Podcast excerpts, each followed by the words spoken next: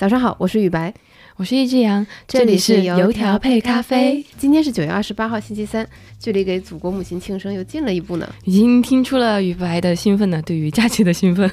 今天要和大家分享三条非常有意思的新闻。首先，我们来看看迪士尼的大动作，他们即将推出集幻式卡牌游戏，未来大概率会为迪士尼带来非常不错的收入。然后，我们会和你聊聊越南首富的新能源造车事业。是不是当了首富的人都喜欢造车呀？呃，我觉得有可能是，好吧。对，最后我们会聊聊今年跨界玩家们挤破头的我们的播客的同名赛道——咖啡赛道，到底有哪些离谱的品牌跨界操作？咖啡就这么容易赚钱吗？我突然好奇，为什么到现在都没有一个油条赛道？是个好问题，那我觉得这个可能是未来的一片蓝海，说不定哪天就有 IPO 油条公司了，也有可能这证明了糖油混合物的成瘾效果远远比不上咖啡。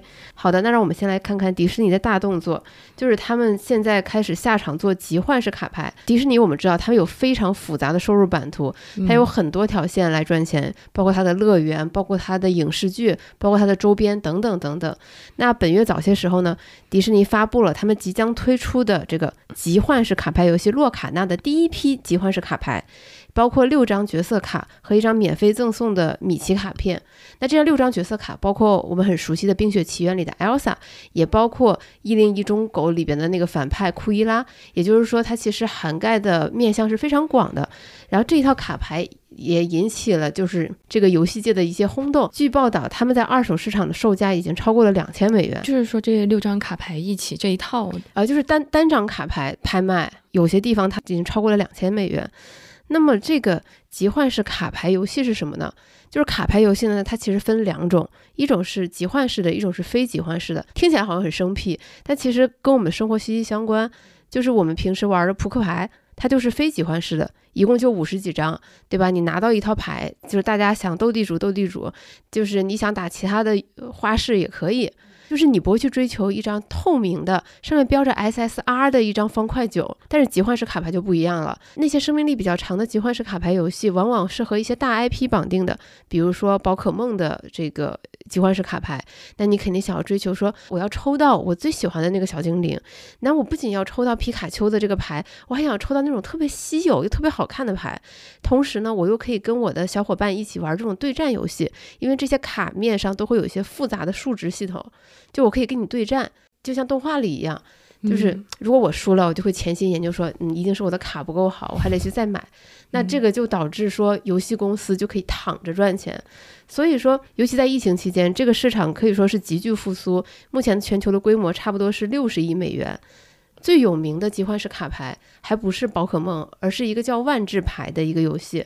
它的每年的年收入差不多是十亿美元。其实万智牌这个名字听上去就是很古老哎，就是我我都觉得很震惊，他现在还活着。对，而且他现在在国外还是非常的红。但是有一个国内的例子，你肯定听过，就是奥特曼。对，最近超级红，就我看到有好多报道，就说非常多年轻家长为此掏空了腰包，就是为了抽到小朋友他们最喜欢的奥特曼卡牌。是这家公司是一家浙江的公司，叫卡游。那它通过生产和销售奥特曼的这些卡片，在去年实现了四十亿元的年营收规模。嗯，那这是一个什么概念呢？就是泡泡玛特去年上半年的营收规模也只有十七点七亿元。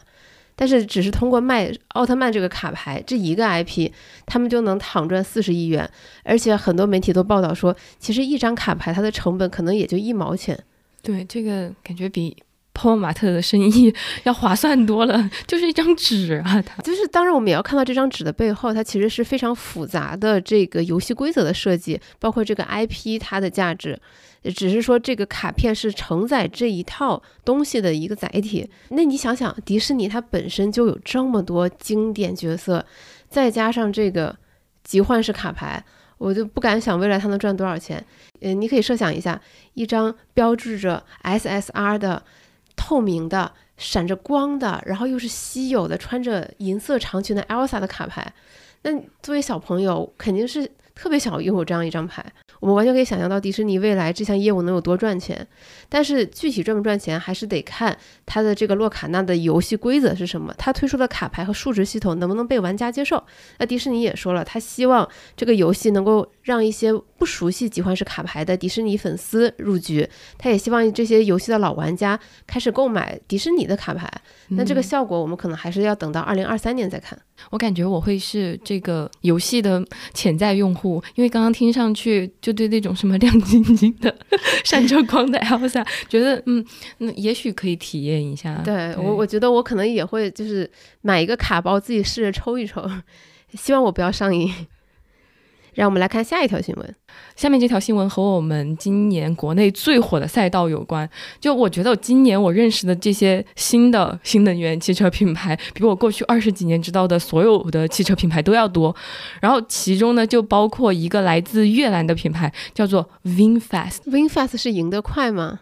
啊，不是，它它很复杂，它其实是越南语里面的几个美好的词语的首字母组成的，大概的意思就是说是越南的又有型的又安全的汽车的。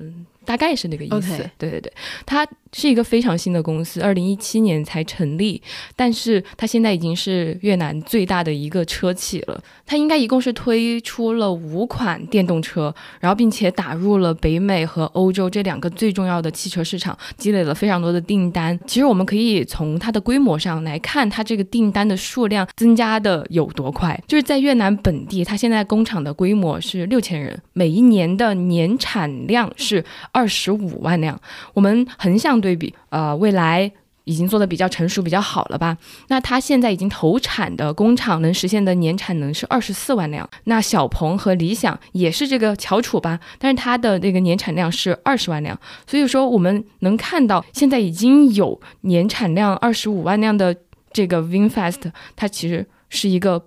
还蛮值得注意的一个品牌，而且它在越南本地和美国都有扩张的计划。它在越南今年打算再招八千个工人，然后它还宣布说要在北美建厂，就在美国要招七千五百个工人，未来在美国本地的年产量要达到十五万辆。听起来很有雄心壮志。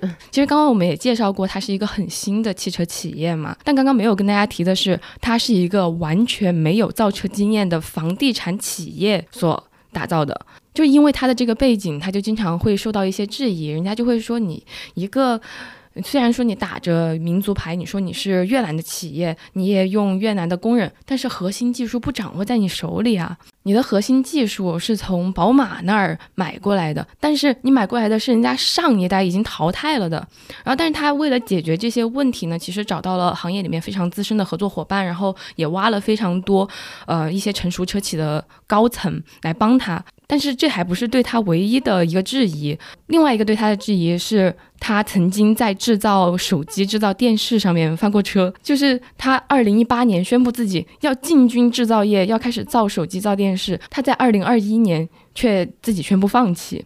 就大家本来他开始宣布做车的时候都是非常的不看好嘛，但其实现在取得了不错的成绩，呃，大家也是稍微有一点刮目相看吧。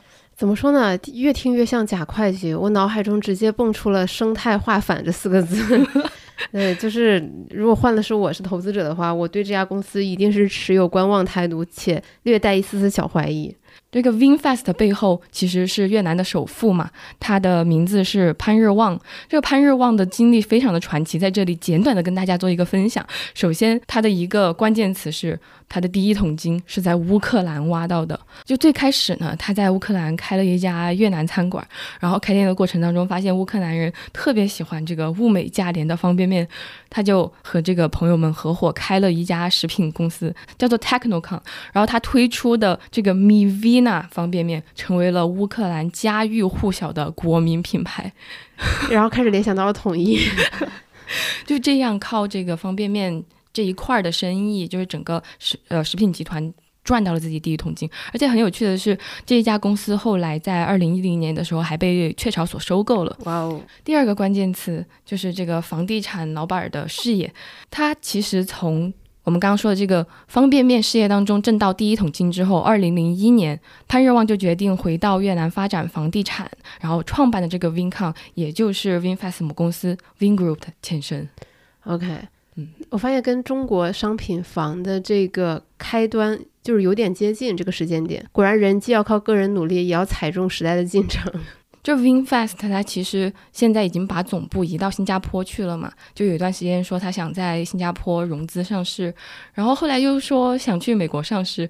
总之，随着它这个销量的呃增加，然后随着它未来的发展，它能不能在世界的汽车舞台上、汽车市场上占得一席之地，我觉得很有看头。嗯，好的。对吧？同时，我们也可以期待一下贾会计的下一步行动。最后一条新闻呢，是让我们来看看，就是今年咖啡赛道的这些新玩家们。咖啡赛道一向以来都很卷，但从来没有像二零二二年一样多了很多你完全想不到的品牌跨界入局。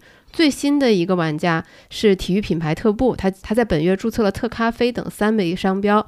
那不只是特步，今年李宁在四月份注册了宁咖啡商标。目前呢，你在李宁店内消费满四百九十九元，就可以免费获得一杯宁咖啡。那除了李宁、特步这些体育品牌，今年还有很多我们平时很难想象到的新玩家，比如卖字画的荣宝斋，它推出了它三百五十周年的纪念版咖啡。纪念日推出一个咖啡，这还可以理解。但是另外一个同样是老字号的内联升。卖布鞋的品牌，它推出了一个咖啡品牌，叫做大内宫保，就在他的店里卖咖啡。同时，狗不理还注册了一个叫高乐雅咖啡的商标。OK，我倒看看后面还有什么离奇事件。对，然还有呢，就是两个国字号的品牌，就是中石化和中石油。中石化呢，它注册了一个全新品牌，叫易捷咖啡。然后这个它的咖啡名字也很好玩，就是九二九五九八九二呢就是黑白咖啡，九五呢叫时尚特饮，九八呢叫做精品系列。我觉得它这个还蛮有巧思的。这样一看，像泰尔酸菜鱼这样的餐饮玩家推出什么酸菜鱼咖啡，这就是非常的平平无奇的事情。那为什么他们会扎堆跨界做咖啡呢？那对于大部分我们刚才提到的这些新玩家来说，可能最主要的是一些营销手段，比如我们刚才说的泰尔酸菜鱼，还有比如说像迪奥啊、梅森马吉拉这些奢侈品。牌，他们开咖啡店，其实更多的就是出于一些营销的需求。那对于李宁来说，他自己自称的是为了丰富消费者的购物体验，因为其实球鞋还是运动服装，它不是一个高频的消费，同时它单价又很高。他们想通过这些高频低价的这些消费。增强他们和客户之间的连接。当你如果你真的想喝咖啡，你去李宁店里逛逛，或许你顺手就能买回家一双四位数的球鞋。当然，还有一部分品牌是认真做咖啡，准备靠这个赚钱的。比如说猿辅导，他今年九月开出了首家 Great Coffee 的这个门店，现在在北京有两家线下门店，还有一家快闪店。前段时间小杨好像还去体验了一下。对，就是因为太火了嘛，非常多人排队打卡，包括我朋友圈的 媒体老师们，就也纷纷晒出非常美丽的图。然后我就真的有去试一下。然后我走到那个面前的时候，第一个感觉是啊，还挺便宜的。因为对于在三里屯这种比较高端的商圈来说，一杯咖啡二十几块钱。我就会觉得它其实是会非常的良心啊，而且它做的还是精品咖啡。对，这是它的第二个特点嘛，就是它只卖黑咖啡。我当时去买的是一个三杯一套的套装，然后风味真的非常的特别，每一杯都有各有特色。而且它的店里面，它用的是那种手冲壶，电动的手冲壶，就做的非常的精品高端。你在那儿等着取咖啡的时候，他还会问你，你要闻一下干香吗？对，就是整一个哇，干香学到了个新名词。是的，它会让你觉得说你用二三十块钱，但是其实买到了一个很蛮不一样的体验。对对，所以那天晚上睡着了吗？三杯咖啡下肚。那个的确心跳变得特别的快。那个下午还有一个有意思的点是，这些玩家他不仅横跨多个领域，他的体量也很不一样。除了我们前面讲的这些老字号的品牌，这餐厅还有一些大体量的，也就是我们刚才说的国家队，比如中国邮政的邮局咖啡，它应该是去年就宣布说要做咖啡，然后今年它其实是想要努力铺开门店的。然后中石化、中石油就更不用说了，他们想要依托他们全国庞大的加油站。网络走这个加油站便利店加咖啡的模式，然后分别推出了一节咖啡，还推出了好客咖啡这两个品牌。这个十一假期，如果你开车路过这些便利店，你可以去体验一下这几个品牌，也欢迎你体验完之后给我们留言。当然，还有一些仍然沉迷的神秘选手。今年六月，华为被曝光悄悄注册了两个和咖啡相关的商标，一个呢叫做一杯咖啡吸收宇宙能量。另一个呢叫一标咖啡吸收宇宙能量，各种自媒体对这两个品牌进行了各种解读，但起码到现在，华为还没有进一步的动作。那朋友们，你们真的没听错，它真的就是一标咖啡，标准的 标，对他完全不知道这是什么意思。看了这些品牌的这些动作，我觉得作为看客，内心油然而生的疑问就是。咖啡就这么好赚钱吗？就是它的毛利率的确是非常的高嘛。第三期油条配咖啡，我们讲了苹果的毛利率大概是百分之四十三点多，但是咖啡店平均的毛利率可以做到百分之六十到百分之八十，它其实相当吸引人，而且国内的咖啡市场还足够大。我们前面也讲了，星巴克想要在未来三年每九个小时开出一家店，其实这背后也是说明了目前国内的咖啡市场集中度不高。没有哪家品牌敢说自己是一家独大，而且瑞幸的扭亏为盈也让大家看到了曙光。哎，好像这个咖啡市场还有很大的潜力，就是等待我们的挖掘。其实更不用说，其实咖啡它本身就自带社交和文化属性，它很利于品牌的引流。我相信这也是为什么李宁入局的这些原因。就像我内心生出了这个疑问：这咖啡就这么赚钱，这么好做吗？它看起来从业门槛似乎并不高。就是你有一个铺面，你有这些机器和一些简单的人手，经过一定的培训，似乎你就可以入局了。而且目前大部分中国消费者对于精品咖啡的了解还是比较少的，比如大部分国人他对于比较酸涩的口味，他可能接受度没有那么高。就是这个市场教育还不是很充分，那对于这些潜在玩家来说，他们觉得这是商机啊。那从现在的情况来看，就是这些已经跨界开始做咖啡的这些玩家，他们表现如何？会不会就是开两天就就不开了呢？基于我个人的观察和一些数据佐证，有一点雷声大雨点小的意思。其实宁咖啡，你在各种社交媒体上搜，其实大家的评价并不多，就是反响它其实是非常非常微弱的。邮局咖啡很多人去打卡拍照，但是邮局咖啡还有之前同仁堂宣布开的芝麻健康这么的一个咖啡馆，他们的扩张是非常缓慢的。二零二零年同仁堂宣布开芝麻健康咖啡店的时候，他当时是说他希望在北京迅速铺开，达到上百家店。但是现在我们再来看，它其实在北北京整个区域，它的店面铺数不到十家。嗯，而且其实咖啡虽然看起来好像很简单，但它其实还是个重资产行业。嗯，你这个铺面，即便你你设立的座位不多，它其实也要占二十到三十平米。同时，它你要买大量的机器和设备，它又是一笔钱。就是你的店员，你要培训，你要你要雇佣，就是有技术的这些咖啡师，它又是一笔钱。所以我觉得它不是一个短期能够快速回本的一个行业。而且更重要的是，这么多人都在入局，你怎么样做出你的差异性？你怎么样做出你的特色？除了拍拍外观、拍拍照，除了除了在比如说邮局咖啡门口拍拍照，你的咖啡有没有真的留住用户？你的咖啡有没有真正留住用户？有没有提升你的复购率？这些都是问题。其实这么听下来，然后再结再结合我个人的体验的话，其实我还蛮看好猿辅导开出来的那个 Great Coffee 的，就是他真的是有把咖啡当成自己的。嗯，当成一件专业的事情在做吧，就是真的有请非常专业的呃咖啡师，然后开出了这么一个有吸引力的概念店。首先，它是让我去消费了，而且它的品质确实的不错。嗯，呃，我还以为通过我的介绍能安利你更多的这些跨界咖啡馆，但但其实真的也有安利到啊，就是如果。我遇到了那个加油店，就那个中石油还是中石化的那一家，对什么易捷好客咖啡，你会想要去喝一杯体验一下是吗？对啊对啊，你不是说它名字叫九十八号、九十二号、九十五号吗？系列就是九二、九五、九八。对，就是感觉这些名字还挺好玩的。好的好的，通过我们这个报道又种草了一个新的潜在客户，蛮好的。那以上就是我们今天油条配咖啡的全部新闻，祝你今天有一个好心情。感谢你的收听，油条配咖啡，服务于你百分之一的灵感。我们周五见。